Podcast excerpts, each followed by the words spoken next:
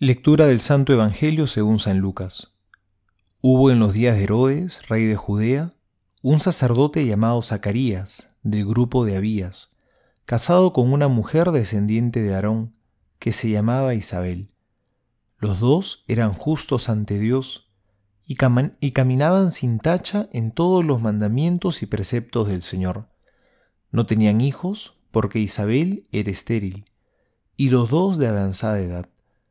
Sucedió que mientras oficiaba delante de Dios en el turno de su grupo, le tocó en suerte, según el uso del servicio sacerdotal, entrar en el santuario del Señor para quemar el incienso. Toda la multitud del pueblo estaba fuera en oración, a la hora del incienso. Se le apareció el ángel del Señor, de pie, a la derecha del altar del incienso. Al verle Zacarías se turbó, y el temor se apoderó de él. El ángel le dijo, No temas, Zacarías, porque tu petición ha sido escuchada. Isabel tu mujer te dará a luz un hijo, a quien pondrás por nombre Juan.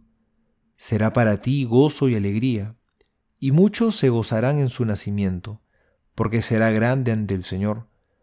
No beberá vino ni licor, estará lleno del Espíritu Santo ya desde el seno de su madre, y a muchos de los hijos de Israel les convertirá al Señor su Dios, e irá delante de él con el espíritu y el poder de Elías, para hacer, para hacer volver los corazones de los padres a los hijos, y a los rebeldes a la prudencia de los justos, para preparar al Señor un pueblo bien dispuesto.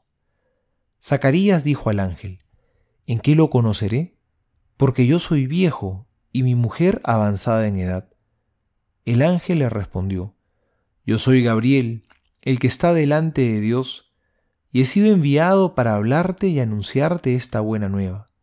Mira, te vas a quedar mudo y no podrás hablar hasta el día en que sucedan estas cosas, porque no diste crédito a mis palabras, las cuales se cumplirán a su tiempo.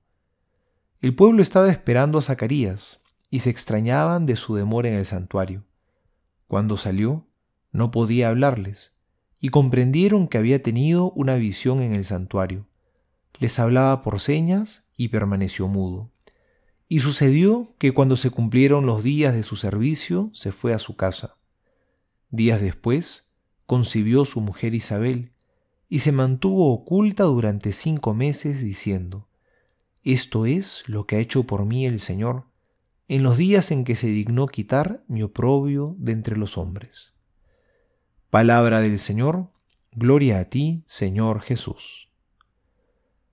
Hoy vemos a Zacarías, que se queda mudo por no haber creído en las palabras del ángel, pero es un silencio que sin embargo nos dice mucho, porque a través de este silencio Dios nos ha hablado con mucha fuerza y nos ha querido decir que tenemos que confiar en Él, que las promesas de Dios se cumplen, que para Dios no hay nada imposible, hay que confiar en Dios.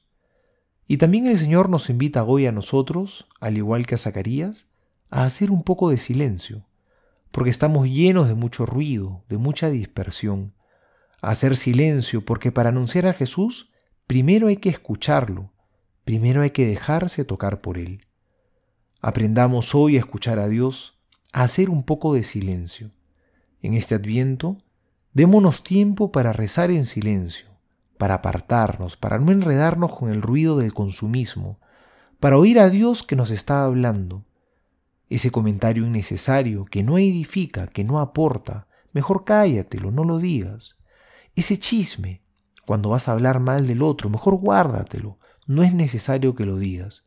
Y más bien anuncia a Jesús con tu caridad, con la sencillez de tu vida. Porque si no somos sencillos, nos volvemos estériles. La soberbia nos vuelve estériles, hace que no podamos dar fruto. En cambio, la sencillez y la humildad nos hace fecundos.